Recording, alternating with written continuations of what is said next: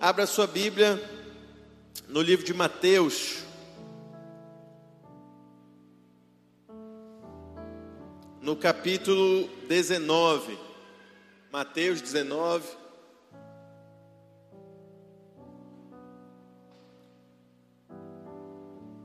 Quero louvar a Deus pela vida de todos aqueles que ajudaram a realizar esse culto abençoado, pelo nosso Ministério de Comunicação também, pelo, por quem está nos ajudando aí na live, a equipe da Mega Produtora.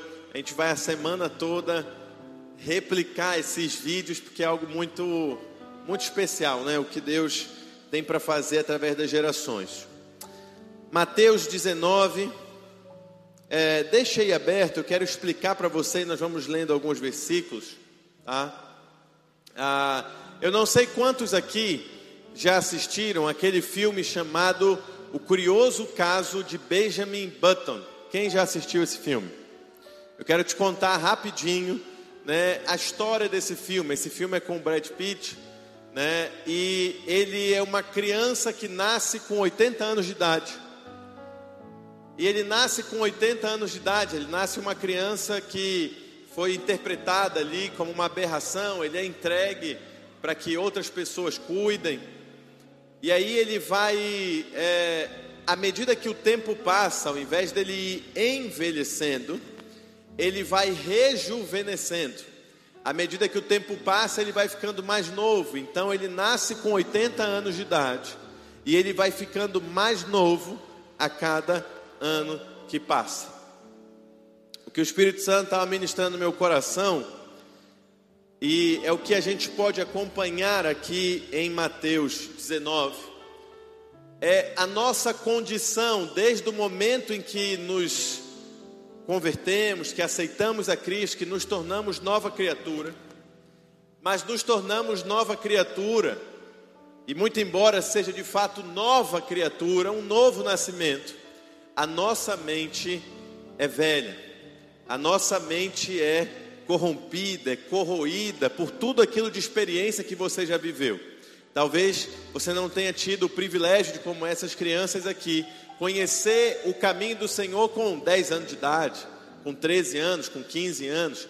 E aí você já conhece o Senhor, como o Alexandre deu testemunho domingo passado, com 30, com 35, com 40, com uma mente já envelhecida, já é, bombardeada por todos os princípios do mundo, por todo, por todo o pensamento desse mundo. Então, você é uma nova criatura, mas com uma mente velha. E a palavra de Deus tem um remédio para isso. A palavra de Deus vai falar em Romanos 12 que nós devemos renovar a nossa mente.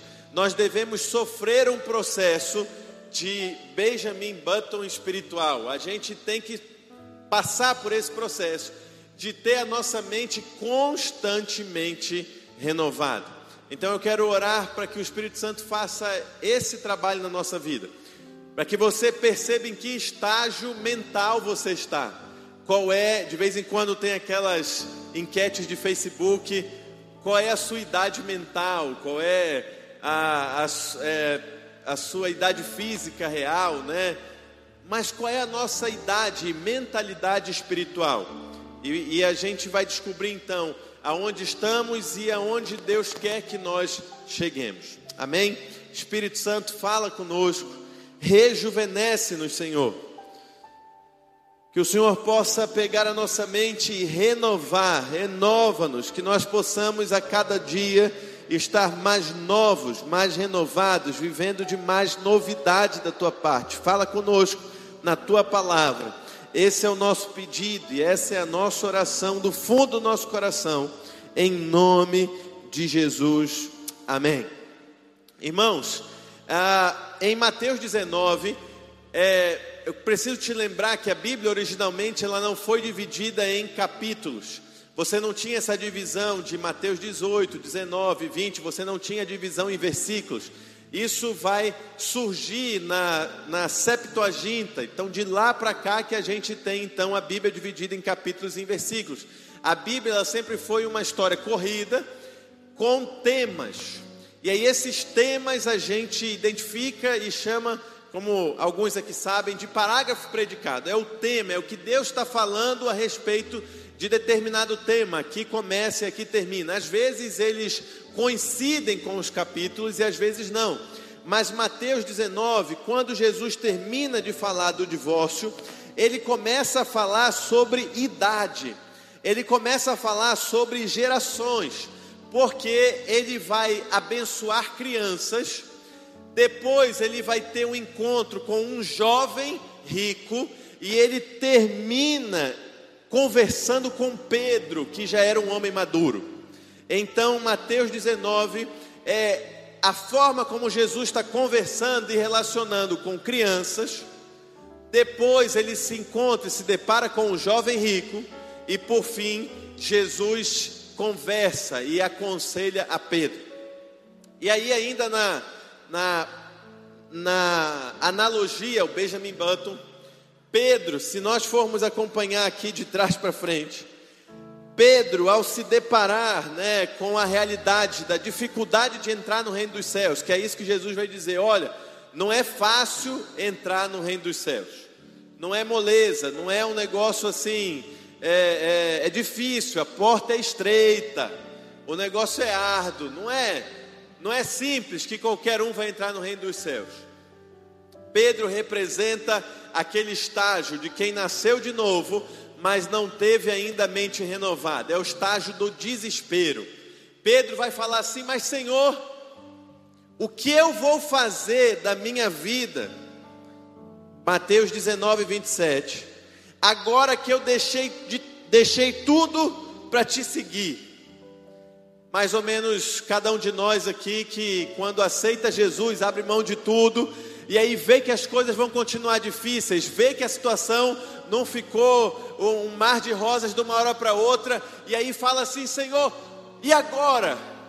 O que, é que vai ser da minha vida se eu já larguei tudo? Se eu já disse agora nas minhas redes sociais que eu sou crente? Se eu já falei para minha família que agora eu vou seguir a Jesus? Eu já abri mão de tudo, mas o Senhor está dizendo que é difícil. O que, é que vai ser da minha vida? É aquele desespero de quem nasceu de novo, mas a mente ainda faz cálculos de dificuldade e de facilidade. A mente ainda está ah, muito, a mente ainda está envelhecida. E aí então Pedro está nesse desespero. O que, que vai ser da minha vida? Entreguei para Jesus, mas e agora? Como é que vai ser? Talvez tenha sido a sua situação, você que se converteu recentemente, você que está caminhando com Jesus há um mês, dois meses, três meses, você que está nos assistindo aí. Entreguei minha vida para Jesus, nasci de novo, mas e agora? Que eu larguei tudo. E Pedro usa uma expressão até mesmo dramática, né? o que que então haverá para nós? O que que vai sobrar para nós? Quem, em outras palavras, quem poderá nos defender? Porque eu entreguei minha vida para Jesus achando que tudo ia ficar mais fácil e tudo ficou mais difícil.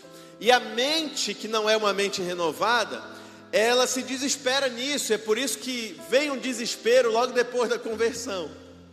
Você se converte, aí você vive uma lua de mel espiritual, depois começa a vir as coisas difíceis, aí você liga para o pastor e fala: Mas, pastor, não era para ser assim, porque eu entreguei minha vida para Jesus para o negócio ser mais fácil, para as coisas andarem. É porque você nasceu de novo, mas a sua mente precisa de renovação.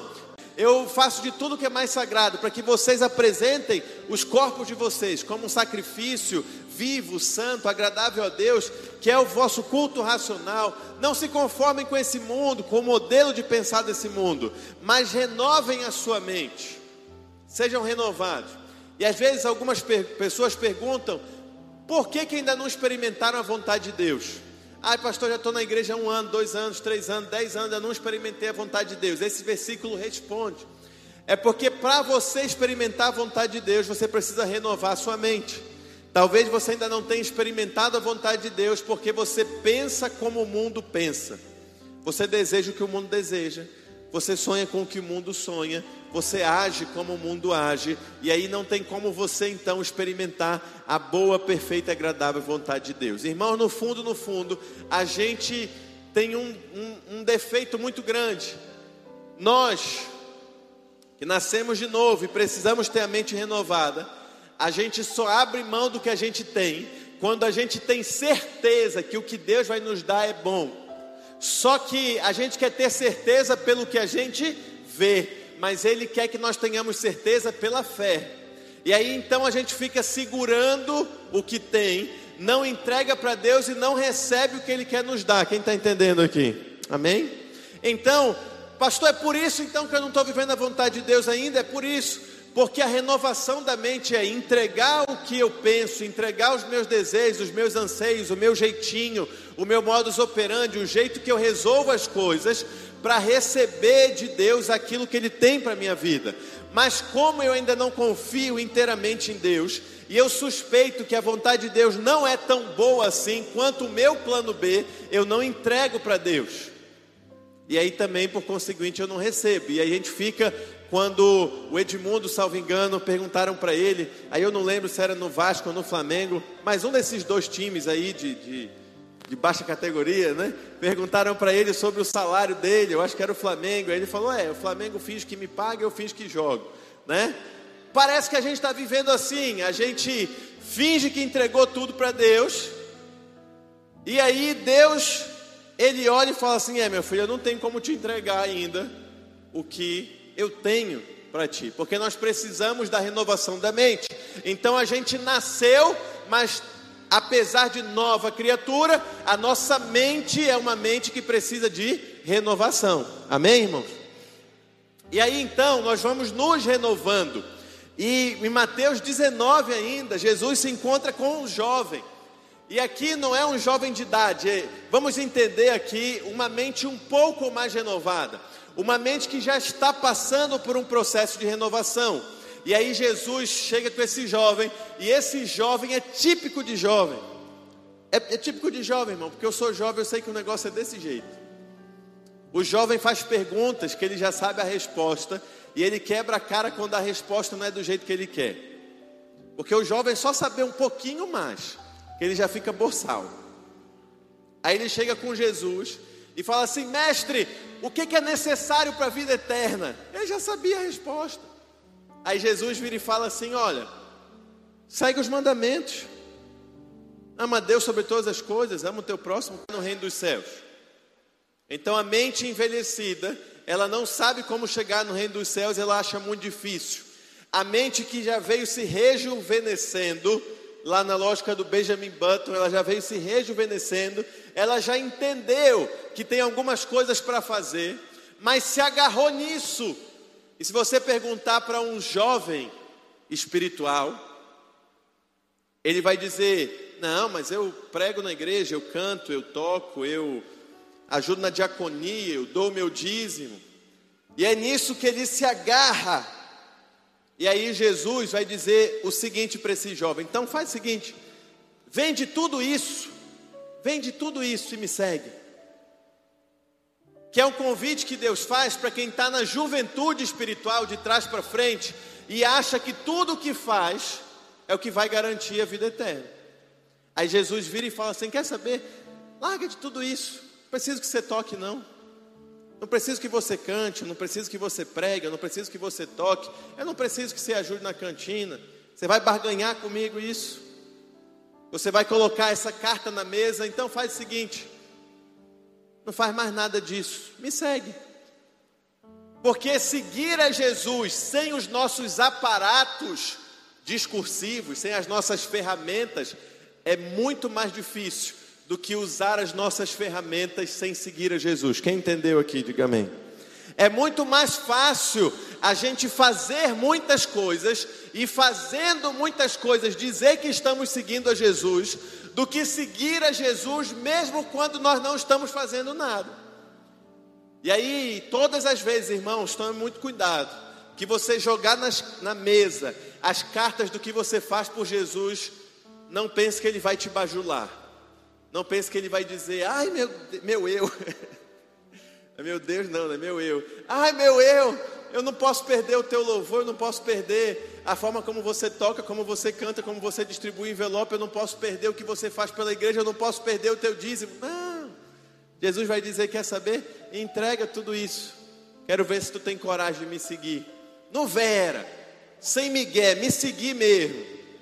Porque de vez em quando a gente usa o que faz como discurso para dizer a Jesus que o segue, mas Jesus sabe quem o segue ou não.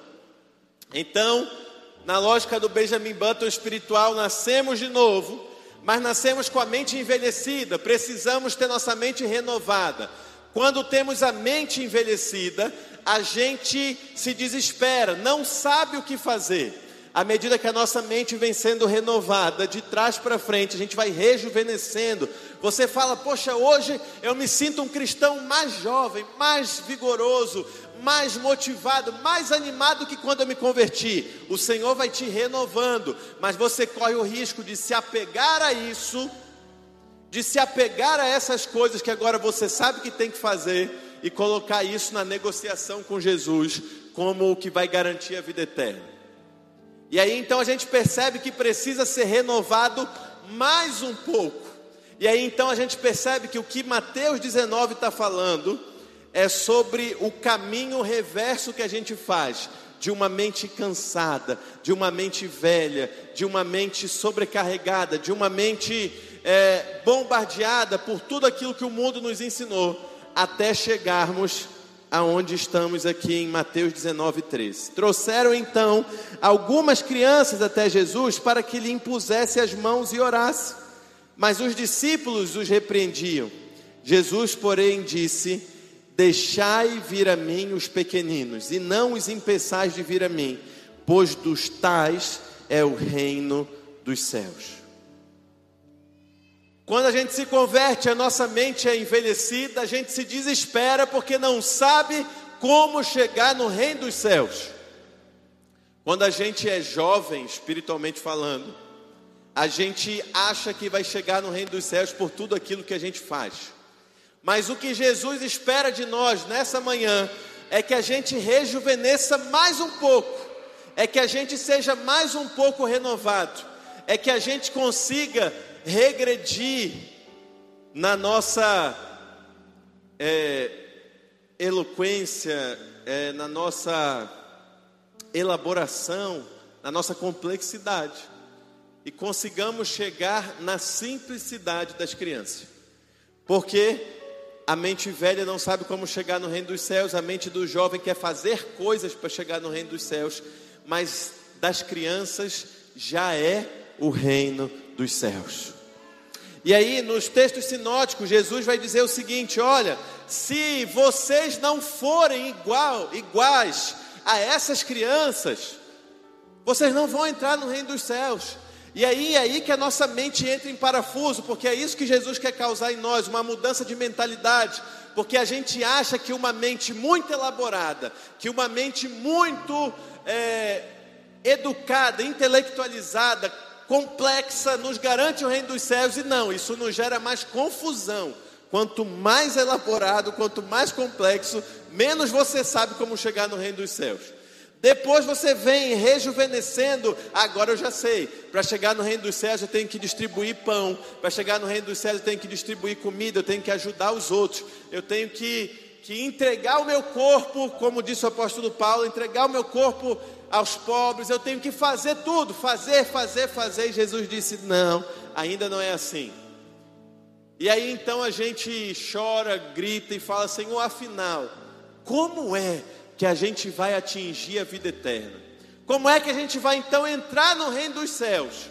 E aí Jesus vai dizer: simplesmente, observe as crianças, sejam como elas. E aí sim, você vai ter sofrido o processo de renovação da sua mente.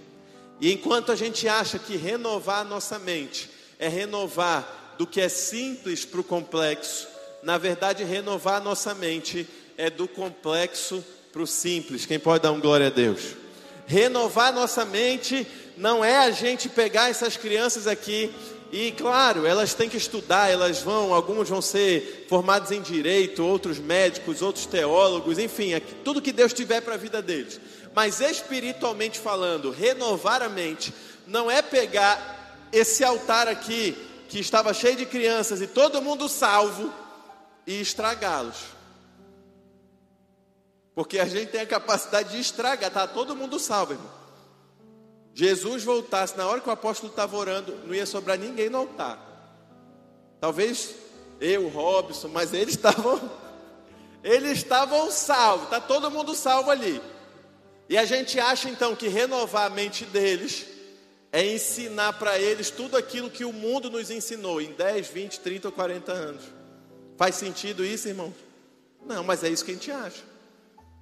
A gente acha que educar uma nova geração é ensinar para eles tudo aquilo de ruim que o mundo nos ensinou por 20, 30 e 40 anos. Que na verdade a renovação da mente, é a gente ir se desprendendo de tudo isso que o mundo nos ensinou, para chegar cada dia mais parecido com o que eles pensam. E aí se engana quem acha que criança não pensa, se engana quem acha que adolescente não pensa, eles pensam muito e sabem muito. Né? Quer ver uma coisa que eles sabem? Que eles têm certeza, que eles têm convicção, é que eles vão almoçar hoje. Eles têm essa convicção, irmão. Qualquer um dos que estavam aqui em cima tinha uma convicção: eu vou almoçar hoje. Pergunta quanto eles têm no bolso. Nada. Mas eles têm a convicção de que eles vão almoçar, porque eles têm a certeza da paternidade. Eles têm a certeza do amor, do cuidado. E aí a gente vem para cá e fala assim: nós vamos te ensinar como é que é. Você tem que ficar desesperado, correndo atrás de dinheiro, correndo atrás disso, correndo atrás daquilo. E nós estamos achando que estamos ensinando, mas nós estamos é desensinando. Enquanto que na verdade o que a gente deveria fazer era nós, na nossa vida, todos nós aqui, irmãos, estamos passando por um momento muito difícil. O Brasil, o Amapá passa por um momento muito difícil. Mas a gente tinha que ter a tranquilidade e a certeza de que a gente vai almoçar, porque a gente é filho de um bom pai. Amém, irmão? A gente tinha que ter essa tranquilidade aqui. Eu estava vendo eles louvando, dançando. Eu falei, Deus, que coisa maravilhosa. Porque a, a eu estou no terceiro ano como diretor executivo aqui na igreja, divido essa responsabilidade junto com o Antônio Júnior, com o Alexandre. Eu falei assim: Deus, que coisa maravilhosa é chegar na igreja, cantar, louvar, dançar e não se preocupar que a gente está com um problema elétrico e aí está caindo, estamos tá, tendo é, sobrecarga de energia todo domingo. Eles estão preocupados com isso? Não estão. Quem está preocupado com isso sou eu, é o Alexandre. Quem está preocupado com isso é o Júnior. Claro, nós temos responsabilidade. E parte de nós é responsabilidade.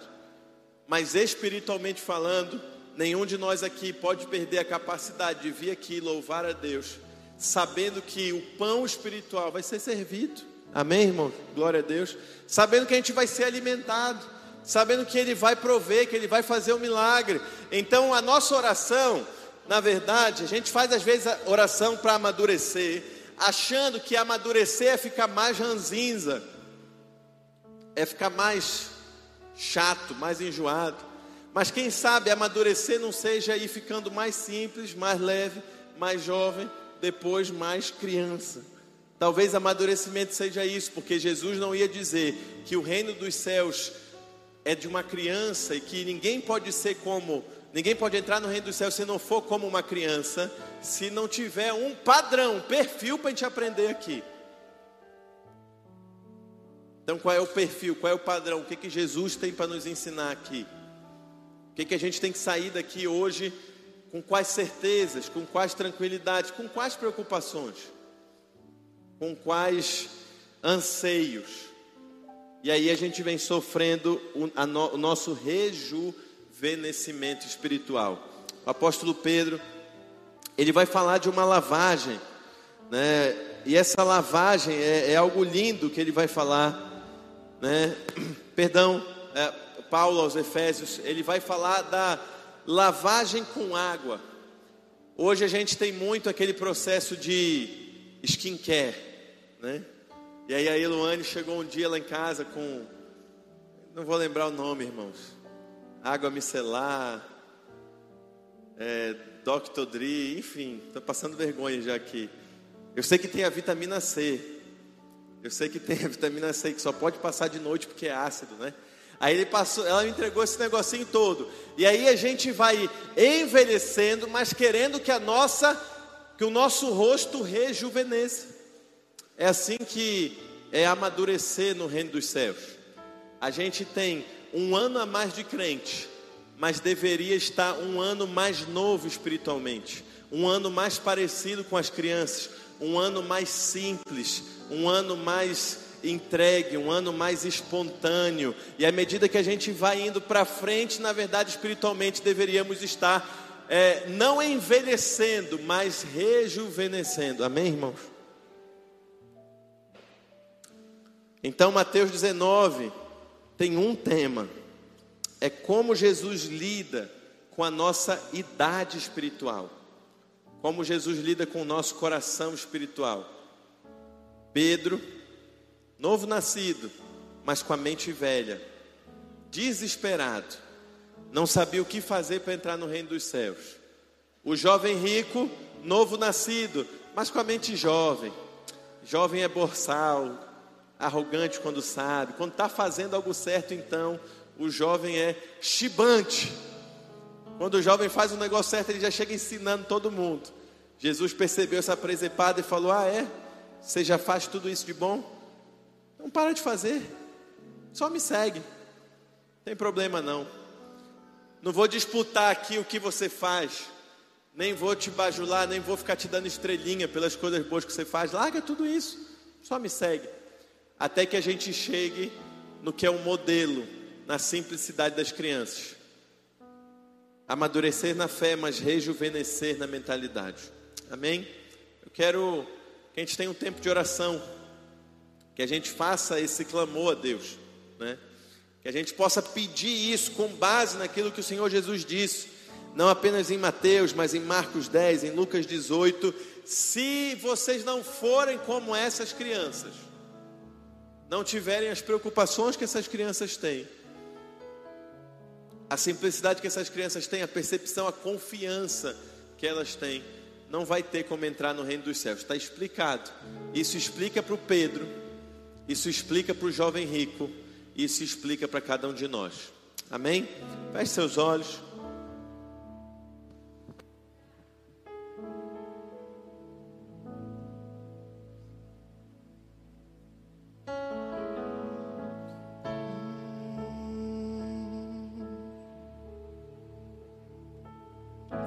Quero ser como criança.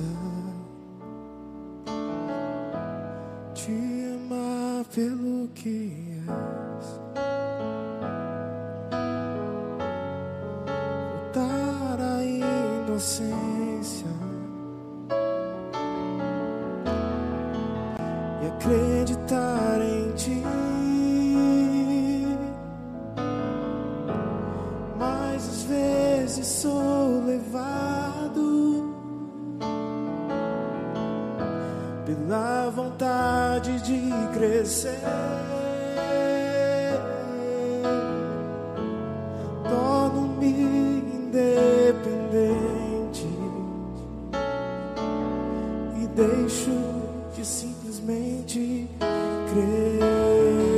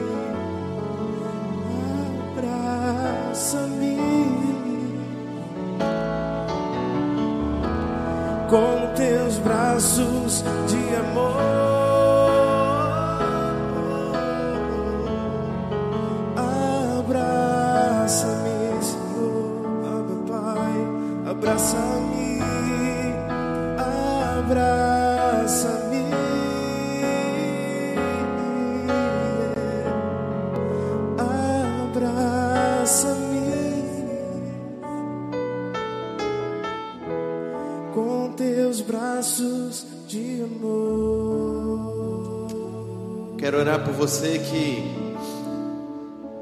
se converteu, é nova criatura, mas talvez tenha a mente envelhecida. Não é culpa sua, mas antes de você conhecer o Evangelho, você viveu 15, 18, 20, 25, 30, 40 anos aprendendo como o mundo ensina, vivendo como o mundo vive, sendo influenciado pela forma como o mundo influencia. E você vai então dizer: Senhor, eu preciso ter minha mente renovada. Eu não quero ser uma nova criatura com uma mente velha, espiritualmente falando. Eu preciso ter a minha mente renovada. Mas eu também quero orar pelo segundo grupo de pessoas, aqueles que estão tendo a mente renovada, mas se ensoberbeceram no que aprenderam, no que fazem. E aí, de vez em quando, na hora que Jesus chama para o relacionamento, na hora que Jesus quer falar de comunhão, apresenta as credenciais do que faz, do ministério, da atividade. Na verdade, o que Deus quer fazer para todos nós é fazer a nossa mente espiritual ser como de uma criança. Por isso, todos estão de olhos fechados aqui. Cada um está preocupado com a sua idade espiritual. Cada um está preocupado em rejuvenescer a sua vida espiritual. Se você entendeu que essa mensagem é para a sua vida, eu quero que você levante a mão aí no seu lugar. Todos estão de olhos fechados. Se você quer fazer essa oração, Senhor, rejuvenesce-me. Senhor, eu estou envelhecendo espiritualmente, enquanto que na verdade eu deveria estar sendo renovado. Eu deveria estar cada caminho mais simples. Você que está em casa também, você pode fazer essa oração junto comigo, independente de onde você estivesse, na sua casa, num carro, num hospital, caminhando. Eu quero que você também faça essa oração junto comigo. Senhor Jesus, rejuvenesce-nos, Senhor. Renova-nos, Senhor. Senhor, independente do tempo de fé, do tempo de caminhada, independente da idade que corre, queremos, Senhor, rejuvenescer espiritualmente, queremos deixar de ter uma mente envelhecida e rejuvenescer, mas não queremos ter também uma mente que, ao rejuvenescer, se agarra no que faz, se agarra no que conhece, se agarra nas habilidades, nos talentos, se agarra no conhecimento, se agarra no que pratica, se agarra no ministério. Na verdade, queremos rejuvenescer mais um pouco e chegar a ser como a criança, e chegar a ter essa simplicidade que nós vimos aqui, a ter essa confiança, essa entrega, essa espontaneidade, essa, esse desejo de fazer para Ti, independente, Senhor, independente dos nossos critérios, da excelência, independente de tudo aquilo que é bom, mas não pode ser a régua da nossa relação contigo. Muito obrigado por causa do testemunho que as crianças da Reviver nos dão, de confiança, testemunho de fé, de testemunho de milagre. Nós possamos confiar em Ti também, Senhor faltando uma semana para o nosso aniversário, faltando uma semana para os nossos 24 anos, queremos te pedir que seja um ano a mais aqui na terra, mas um ano de rejuvenescimento em nossos corações. Que nós não estejamos mais elaborados, mais complexos, mais dificultosos, mas que nós rompamos o dia 7 de setembro, nosso aniversário de 24 anos, mais simples, mais singelos, mais mais fáceis de lidar, mais entregues, mais espontâneos para aquilo que o Senhor tem para fazer na nossa vida. Pai, esse é o nosso pedido, é a nossa oração. Faz-nos, Senhor, como as crianças. Ensina-nos, Senhor, em cada detalhe da vida delas. Esse é o nosso desejo, é a nossa oração nessa manhã, em nome de Jesus, e para honra e glória do teu filho Jesus. Amém. Amém. Amém. Amém. Você pode dar um aplauso ao Senhor?